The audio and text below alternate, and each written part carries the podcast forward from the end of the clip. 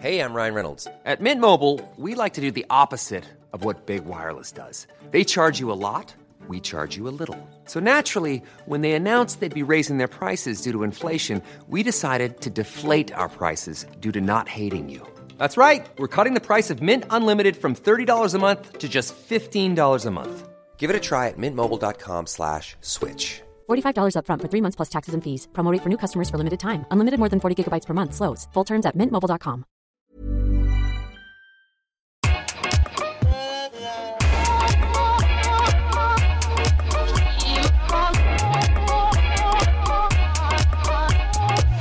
Bonjour Okaya. Bonjour Grace. Bienvenue dans ce nouvel épisode de Kif Taras, le podcast qui saute à pieds joints dans les questions raciales.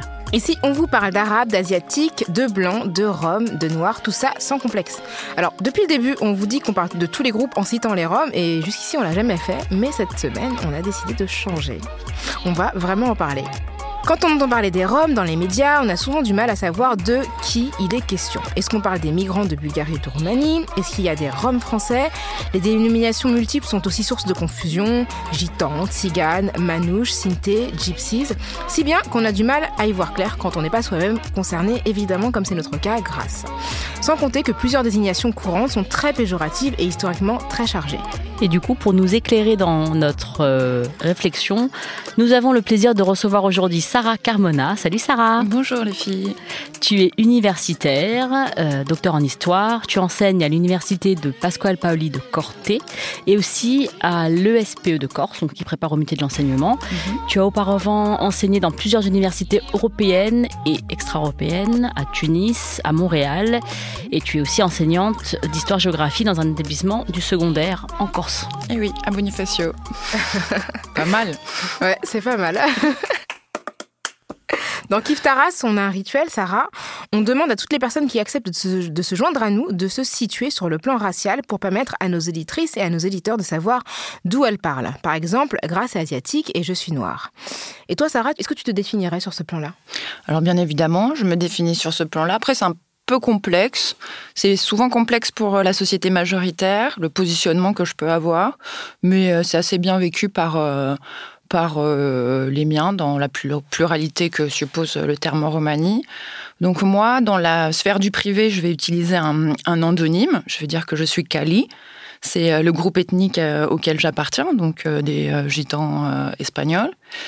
Quand je serai dans la sphère, une sphère bienveillante mais euh, non rome, je n'ai pas de problème à m'identifier comme gitane. Et quand je suis dans la sphère du politique ou de l'activisme, euh, je, je me dis euh, rome euh, franco-espagnol.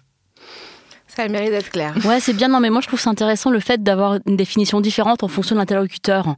Et parce que, en vrai, c'est la même chose pour tout le monde. Moi, je dis quand quand on dit je suis asiatique. Asiatique, c'est très large, mais Oui. quand je suis face à une personne qui s'y connaît un petit peu, je vois dans son regard qu'il n'est pas perdu. je Tu peux préciser. Voilà, parce que je peux dire, voilà, je suis, euh, je suis chinoise du Cambodge, parce que si je dis ça d'emblée, c'est compliqué pour les T'es gens. chinoise ou t'es cambodgienne Voilà, c'est ça. Il faut faire un choix. Tu comprends, si ça n'existe pas, les deux, ben si, ça existe. Regarde mes parents, ça existe.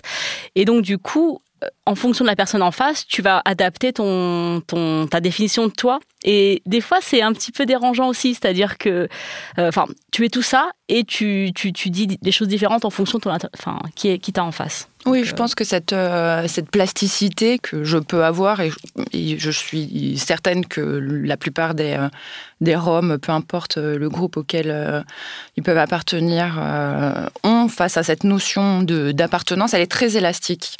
L'être au monde romani reconnaît une élasticité dans, dans sa catégorisation et la nomenclature qu'il va utiliser face à, à son ethnicité ou face à sa race. Donc c'est assez paradigmatique de la culture romanie déjà, ça. Le fait de pouvoir sauter d'une appellation à une autre, ça a été à un moment donné de l'histoire, même peut-être encore aujourd'hui, une façon de, de, se protéger, de jouer avec les institutions, avec euh, l'histoire légale euh, des pays dans, lesquels, euh, dans lesquels se trouvaient les Roms.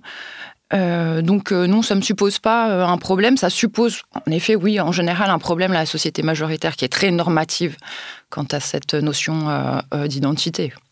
Mais du coup, est-ce que tu, tu te, par rapport au fait d'être blanc ou pas, tu te définis comme blanche ou pas blanche? Ah non, moi je me définis comme non blanche. En plus, le, sous-groupe auquel j'appartiens, donc en, Roumanie on appelle ça une andaya, nous sommes des Calais. Calo en Roumanie signifie noir, donc Cali noir au féminin et Calais au pluriel. Donc, au sein des communautés noires, des communautés roms, vous, êtes plus considéré comme plus foncé, c'est ça? Non, non, il n'y a pas cette notion-là, mais c'est le, le, nom qui est, le nôtre. Après, cette notion de, de, couleur, euh, dans la pluralité de la réalité romanie, c'est assez complexe parce qu'on peut avoir des, euh, des Roms de toute euh, carnation. Les manouches français peuvent être très mat de peau, comme blonds aux yeux bleus. il en est de même pour, pour plein d'autres sous-groupes. Donc, c'est un, un, paradis, c'est un, un peu une aporie. de, de, la lutte antiraciste dans son ensemble, que d'intégrer la, question euh, romanie euh, par rapport à, ce colorisme, quoi, cette pluralité.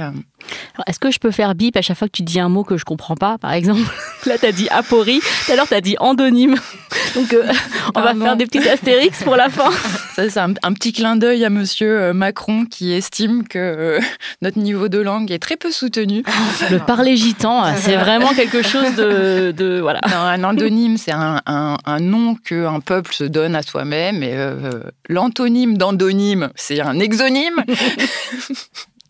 C'est le nom qui lui est attribué. C'est ça, qui est attribué par, l'extérieur. Et euh, une aporie, c'est un écueil, une difficulté, simplement. Pardon. Et, euh, donc, à quel moment de ta vie t'as pris conscience du fait que tu étais rome ou gitane bah, Gitane, j'ai un peu du mal à, à déterminer si c'est tôt ou tard. Je pense que c'est ça peut être qualifié de tard. Euh, j'ai eu la chance de grandir dans un quartier, euh, un quartier euh, gitan en Espagne, où il y avait une école primaire à Grenade dans un magnifique quartier qui euh, fait face à l'Alhambra, euh, qui s'appelle le Sacromonte. Et il y a une école au centre du quartier, donc euh, été scolarisée en bas de chez moi avec des enfants qui étaient pratiquement tous gitans, des cousins, des cousines, éloignés ou non, ou des, Espagnols qui étaient agitanados, qui, qui, vivaient dans notre quartier, souvent du monde, enfin, procédant du monde de l'art et de la musique. Donc j'ai été confrontée assez tard à, la réalité d'une extériorité vis-à-vis de moi. Quoi. Donc ça a dû être, euh, je sais pas, je devais avoir euh, ben, une fois l'école primaire terminée et, euh, le, collège avançant. ensuite, mon être romani, du coup, et non plus gitan, mon, sentiment d'appartenance à la culture rome, dans son ensemble, donc, je l'ai eu quand même bien plus tard quand j'ai quand j'ai commencé à, quand je suis rentrée à l'université et que j'ai commencé à étudier euh, ma culture au travers du regard que euh, la société majoritaire avait sur, sur, sur, sur ma culture. Et aussi, je pense que ça a été beaucoup favorisé grâce au contact que j'ai pu avoir avec d'autres Roms, d'autres pays.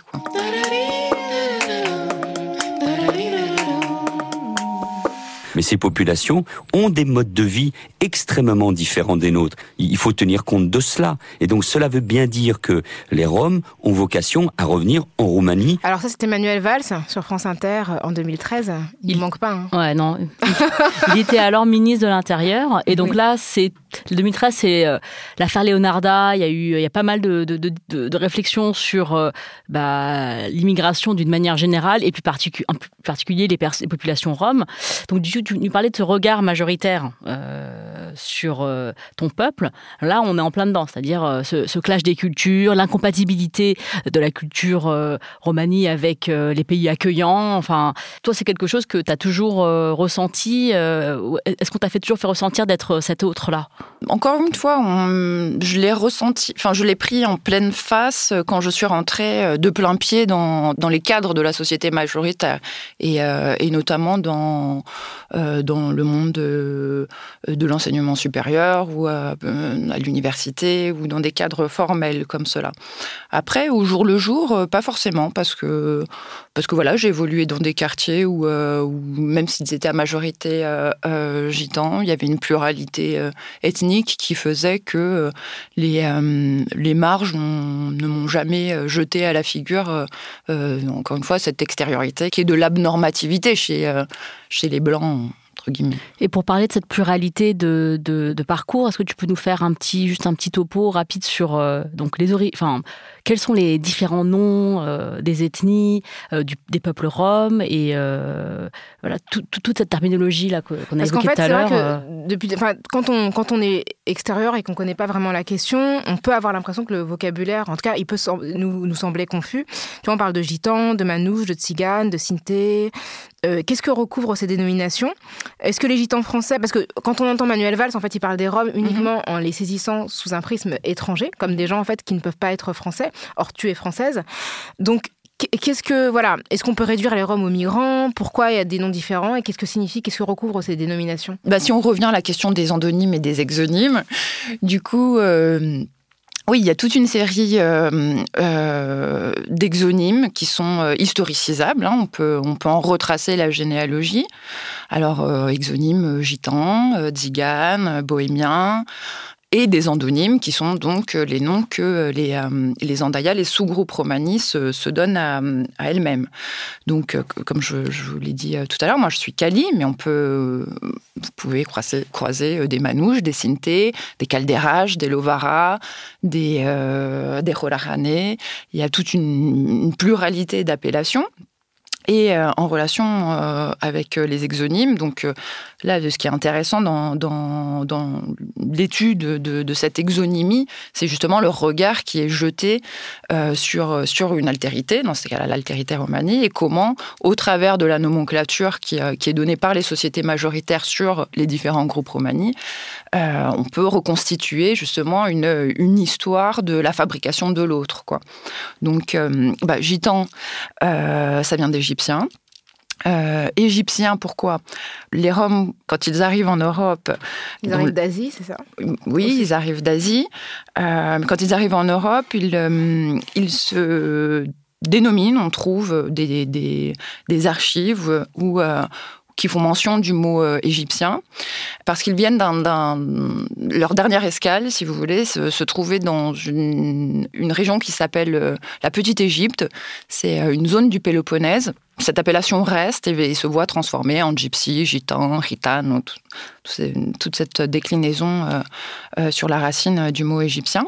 Donc là encore, c'est une confusion, mais une confusion, euh, je pense, qui fait partie aussi de notre rapport à l'histoire et de la façon dont l'épistémé, c'est-à-dire l'être au monde romani, conçoit l'histoire, dont les Roms, nous appartenons à une culture qui, qui est orale et, et agrafe, euh, avec un espèce de glissement sémantique qui va, se mettre en branle et qui n'est pas forcément euh, mal vécu par euh, les populations euh, concernées. Après, il y en a d'autres, comme Zigan, qui sont connotés beaucoup plus péjorativement et qui, dans nombre de pays d'Europe, ont pour signification voleurs, violeurs, mangeurs d'enfants, qui sont très connotés. Et quand Manuel Valls dit que les peuples roms ont vocation à retourner chez eux, c'est où ce chez eux? Il pense, lui, à la Bulgarie, à la Roumanie, parce que c'est l'un des, euh, enfin, l'un des endroits où il y a des, peuples qui, ont, sont établis depuis le XVe siècle, c'est ça? Concernant euh, M. Valls, j'imagine que c'est tout simplement sa méconnaissance euh,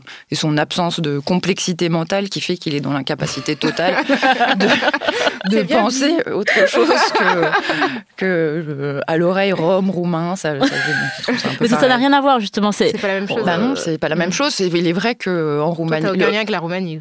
J'ai un lien avec les Roms roumains, on partage le même être monde, mais je n'ai rien à voir avec la Roumanie, mm. je suis franco-espagnole. Mais c'est vrai que la Roumanie est le pays d'Europe, euh, avec la Bulgarie, qui, euh, qui a le, la population euh, romanie la plus importante. Donc là, c'est vraiment. Là, on est dans la pourrie intellectuelle, l'incapacité de penser. C'est Manuel Valls qui nous entend. Oui, Manuel Valls qui était la semaine dernière dans un quartier gitan de, de Barcelone pour essayer de certainement d'acheter des voix, peut-être, je ne sais pas. Alors, les préjugés sur, euh, sur les Roms sont, et sur les Gitans, enfin, selon la manière dont on les désigne, sont nombreux.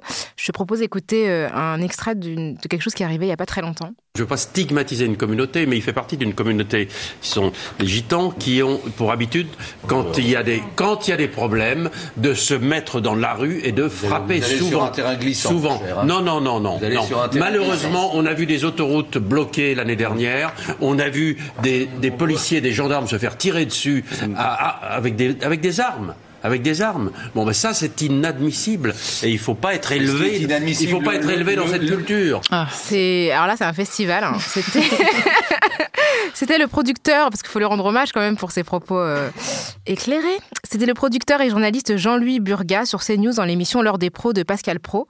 Il était question de l'ex-boxeur euh, Christophe Dettinger qui avait été filmé alors qu'il s'en prenait violemment à un policier lors d'une manifestation euh, des Gilets jaunes. Il se trouve qu'il était gitan, ce qui à mon avis euh, n'a rien à voir avec ce qui s'est passé. Et euh, après, euh, il a, il, a, il a publié une vidéo où il exprimait ses regrets et présentait des excuses. Ça n'a pas convaincu tout le monde puisque le président Emmanuel Macron, dans une interview au point, parle de lui dans ces termes.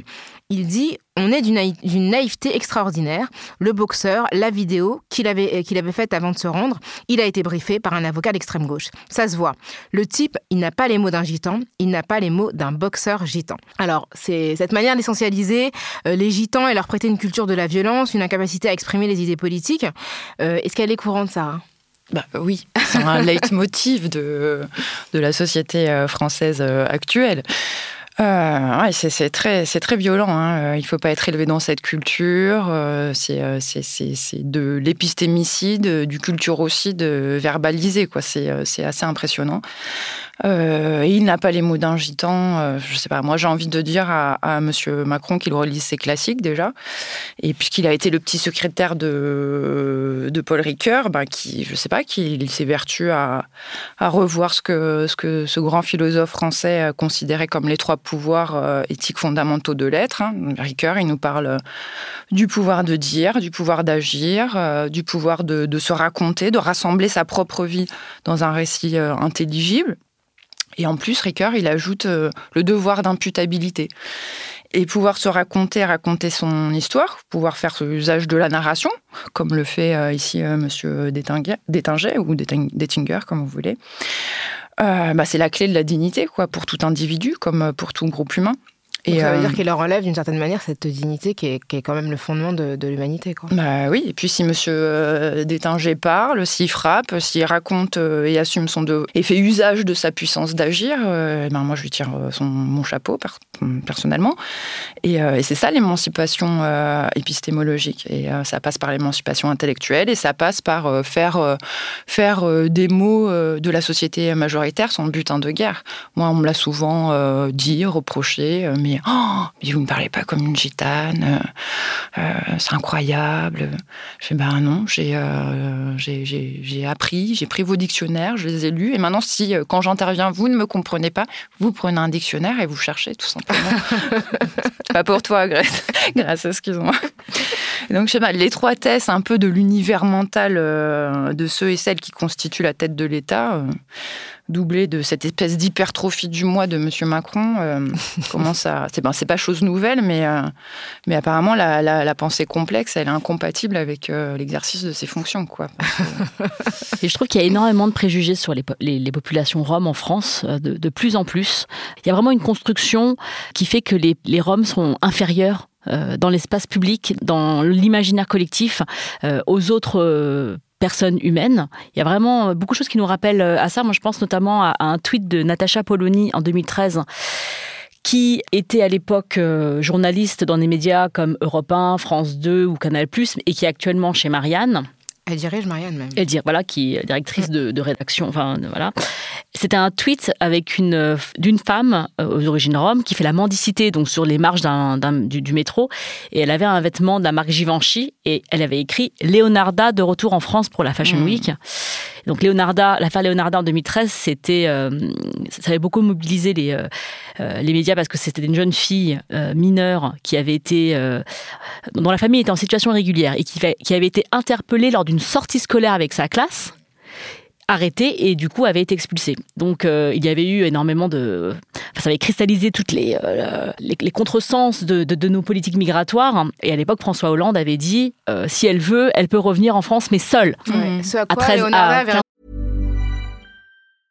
A lot can happen in three years, like a chatbot may be your new best friend. But what won't change? Needing health insurance. United Healthcare Tri Term Medical Plans, underwritten by Golden Rule Insurance Company, offer flexible, budget friendly coverage that lasts nearly three years in some states. Learn more at uh1.com. vendu, c'est mort.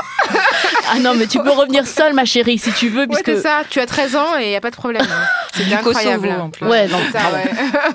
Et donc, elle avait répondu euh, à, à l'émotion qu'avait provoqué le tweet en disant Bon, une photo insolite envoyée par un ami et un trait d'humour pas très drôle, c'est tout. Ça, c'est Natacha Polony. Natacha Polony qui avait répondu, qui s'était défendue du coup de son tweet. Et il y a vraiment, moi, cette idée de. euh, On peut quand même vraiment rire des Roms. Ouais. Les Roms euh, et les Asiates. Je pense qu'il y a quand même les Asiates de moins en moins, mais les Roms toujours. Ouais. On peut vraiment rire des Roms impunément. Il y a vraiment cette idée que euh, ils font la mendicité, les, les femmes elles ont des bébés qui leur appartiennent pas, elles leur donnent des médocs. Est fou, c'est Enfin, vraiment cette indifférenciation. C'est-à-dire que Leonarda, c'est quand même une ado de 13 ans. bah oui. Et la dame qui faisait la mendicité, c'était une dame Bah d'un certain âge. Et le, le fait de, de faire un amalgame, c'est comme si il y avait une espèce d'indifférence. Bah, aucune euh, dignité, pas comme et tu pas dis, d'âge, tu vois. euh, Comme si c'était des Ouais. personnes sans âge et sans. Et j'aimerais qu'on mette un extrait de. Petite parenthèse raciste, messieurs, dames. Les Roms sur Paris, j'en peux plus. Eh, eux, faut qu'ils arrêtent. hein. Eux, ils ont passé un cap dans l'innovation du handicap. Eux, ils ont des idées, ils sont en 2060. Super créatifs. Les boîtes de pub se les arrachent. Moignon de la main, moignon de l'épaule, moignon de la tête. Mais comment il a fait ça, celui-là? Mais il marche quand même Troisième bras rotatif dans le dos. Voix bizarre. Avant, les mendiants, tu leur donnais une pièce parce que t'es pitié. Eux, tu leur donnes parce que t'es en panique. Tiens, mais casse-toi. Je vais gerber. Donc c'était euh, l'infâme euh, conte de Boudherbala en 2011. Donc euh, moi, moi, il y a plein de choses que j'aime bien chez lui, mais alors ces extraits sur euh, le, les personnes roms, j'étais sur le cul. Je me suis Bah, c'est ça qui est dommage, euh, c'est parce qu'il est hyper drôle. Et en fait, moi, ce qui m'avait gêné quand j'étais allée voir le spectacle, c'est que j'avais beaucoup ri. Mais ce moment-là, j'avais l'impression. le- les gens riaient énormément dans la salle. J'avais l'impression que les gens se sentaient autorisés.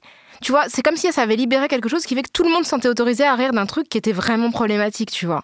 Et euh, enfin, je sais pas si tu l'as Ouais. vu, ou tu Non, connaissais, si tu connaissais le sketch. Je, je l'ai entendu. euh, après, j'ai certainement vite fait abstraction. Euh, J'aime beaucoup, par contre, le sketch de Blanche Gardin sur, euh, sur les Roumains.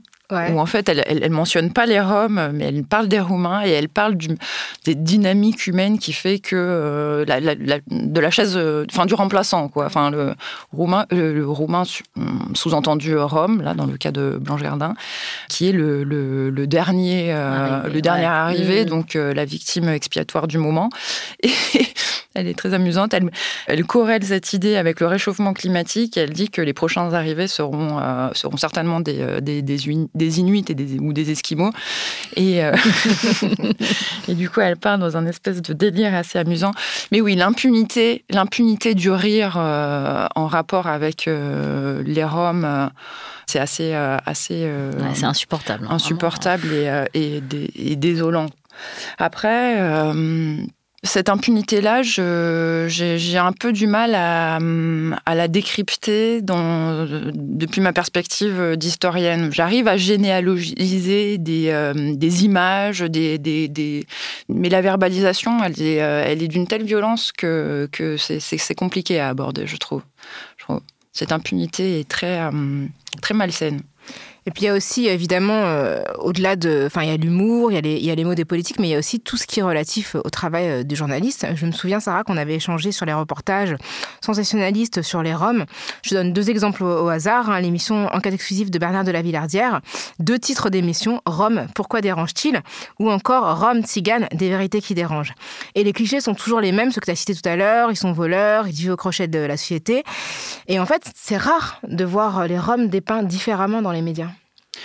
Oui, euh, on pourrait ajouter également euh, cette fameuse émission euh, La route du délinquance, non, La route du Rhum, non, La route des Roms, Route de la délinquance, ou Mm. ce genre de, slogan bien, intelligent. accra- bien accrocheur.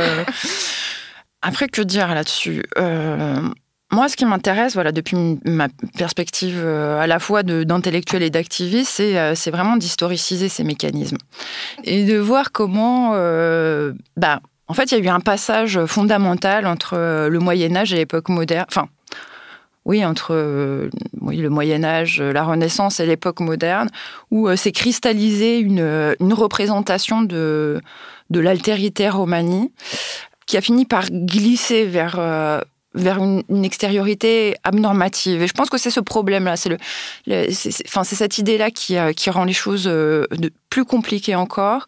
Le peuple romani est considéré par les sociétés majoritaires comme une identité abnormative, en dehors des normes. Donc, d'où l'impunité, je pense. D'où cette relation euh, complètement impune à, à la dignité de l'autre.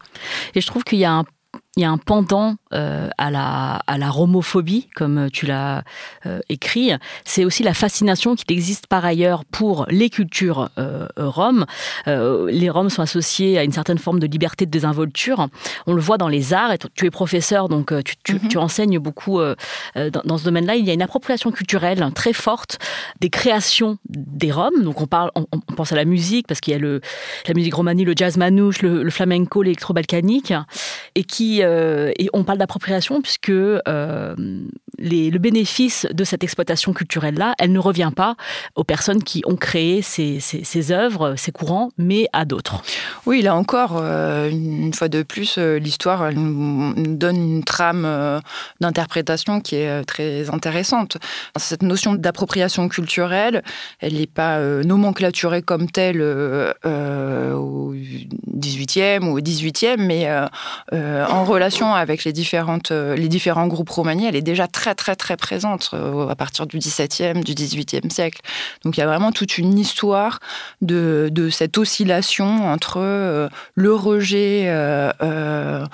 extrême et, euh, et cette fascination euh, euh, de la culture, des cultures romanies, des corps sexués romanies, et ce, rejet intrinsèque, presque animal, de la puissance de l'être et de l'individu en tant, que tel. Il n'y a pas que la musique, hein, puisque la mode, par exemple, avec les looks bohémiens ou le design, sont aussi le reflet de cette fascination pour les créations, les productions culturelles issues des peuples romani. Comme tu le dis, ce patrimoine est reconnu, valorisé, mais exploité comme s'il appartenait à tous. Euh, c'est certes une culture de partage, euh, et la culture doit circuler, mais le fait de rejeter des gens dont on surexploite la culture, finalement, euh, qu'est-ce que ça provoque dans les groupes qui sont issus justement de, de ces populations? Là encore, c'est, je pense, une spécificité de mon peuple. En interne, ça provoque pas grand-chose. Euh, entre nous, ça ne provoque pas grand-chose. Une exaspération, oui, mais pas vraiment de mobilisation. Et ça, c'est euh, euh, triste, mais je pense que ça viendra. Après, dans le quotidien, je pense, moi, je viens d'une famille d'artistes, donc je, pense à cet univers que je connais bien quand même. C'est cause de beaucoup de frustration, dans le sens où aujourd'hui, partout en Europe, il y a pléthore de festivals de jazz manouche ou, ou de flamenco ou je ne sais quoi, ou Goran Bregovic. Ou... Et euh, très souvent, dans ces, euh, dans ces festivals, euh, des groupes se produisent sous une étiquette gitane, manouche, électro-balkanique, avec des, des, des artistes qui n'appartiennent pas à cette communauté. Donc, ça peut supposer une vérité, un, rapport à la spoliation qui commence à être exacerbant là aussi. J'ai posé mes yeux sous sa robe de gitane.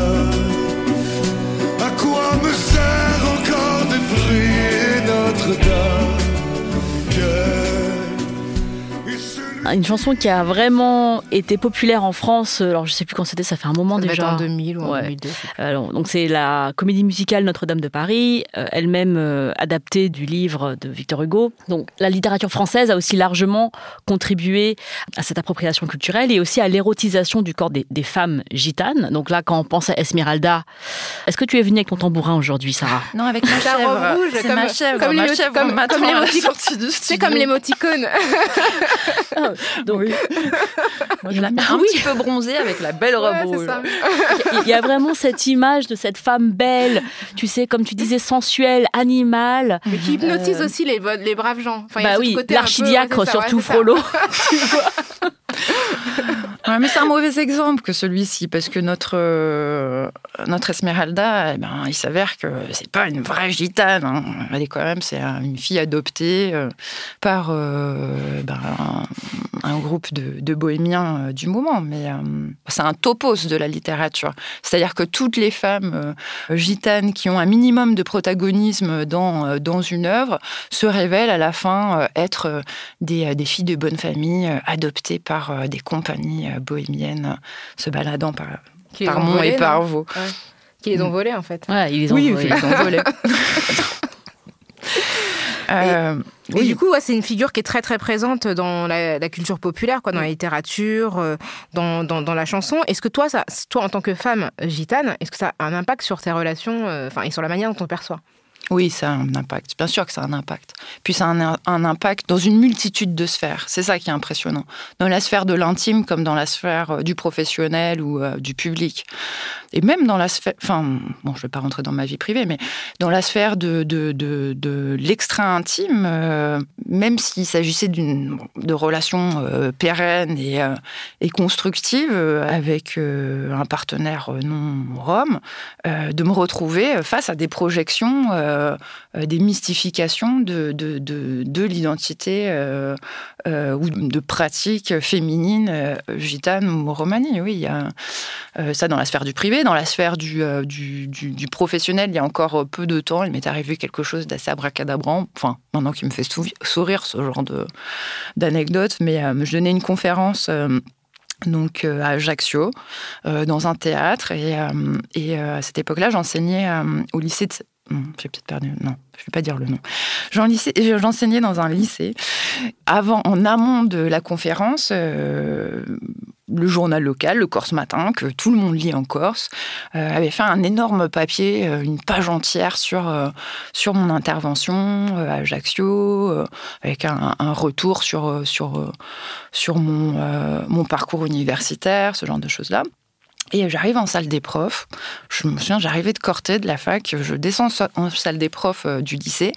Et euh, j'ai une collègue, professeure de mathématiques, première et terminale S, ou enfin une ponte, quoi, qui vient, elle arrive, elle toute gentille. Je, mais, plusieurs fois, on a coïncidé, euh, on a bu des cafés ensemble.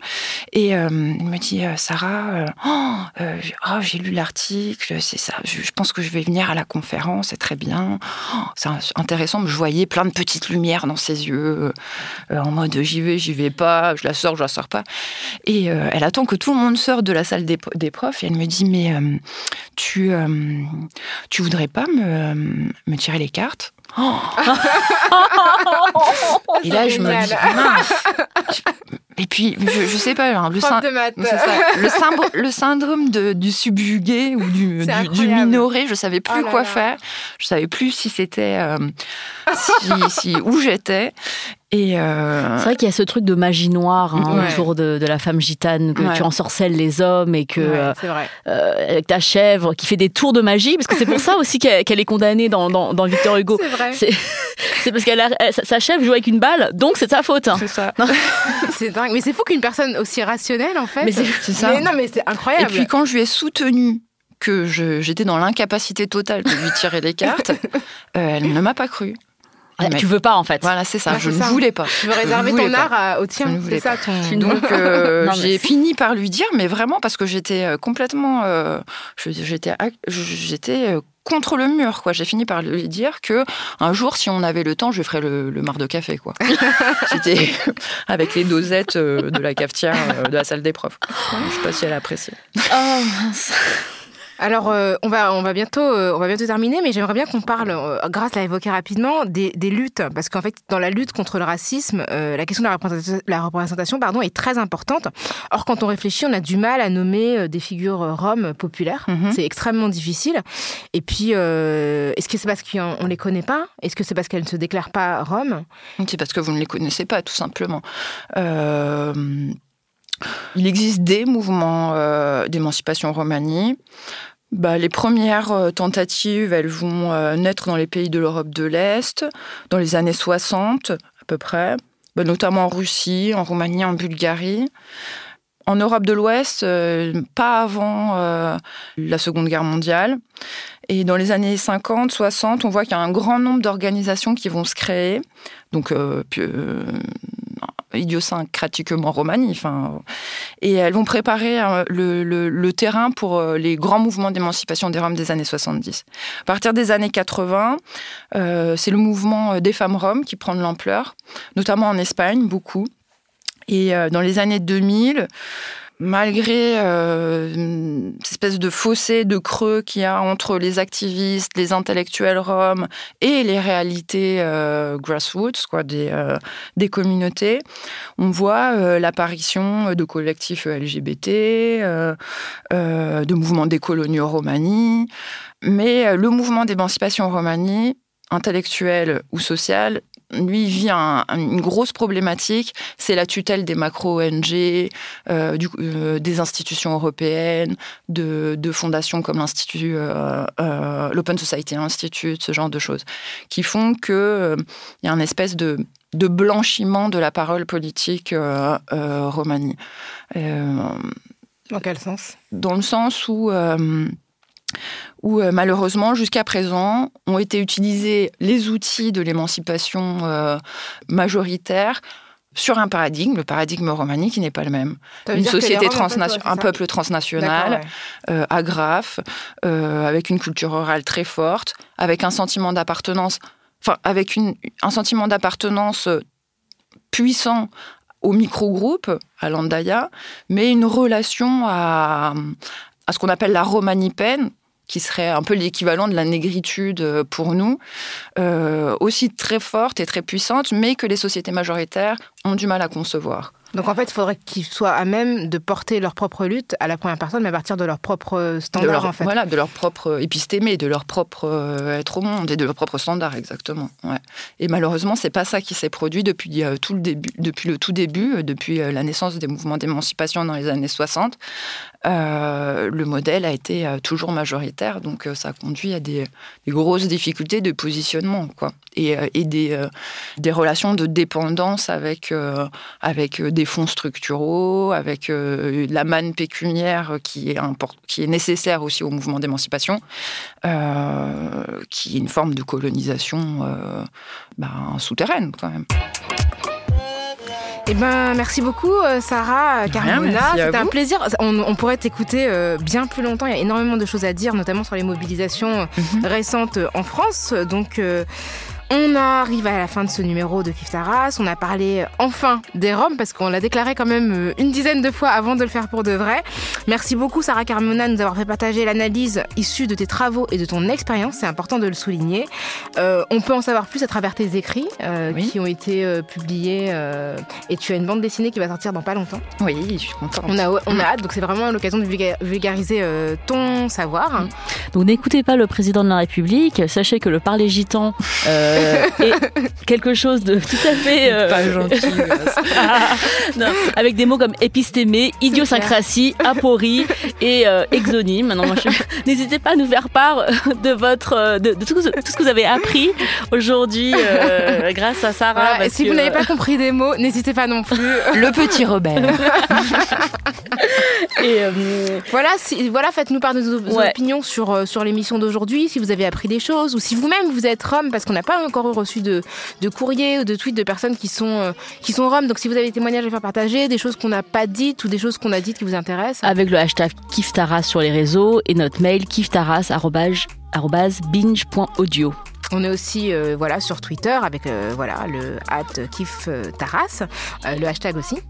Euh, Kif Taras, c'est un podcast de Binge Audio. On se retrouve dans 15 jours pour un nouvel épisode sur une nouvelle thématique. Merci Sarah. Merci beaucoup vous. Sarah. À bientôt. Merci Salut. Grace. Bye. Ciao.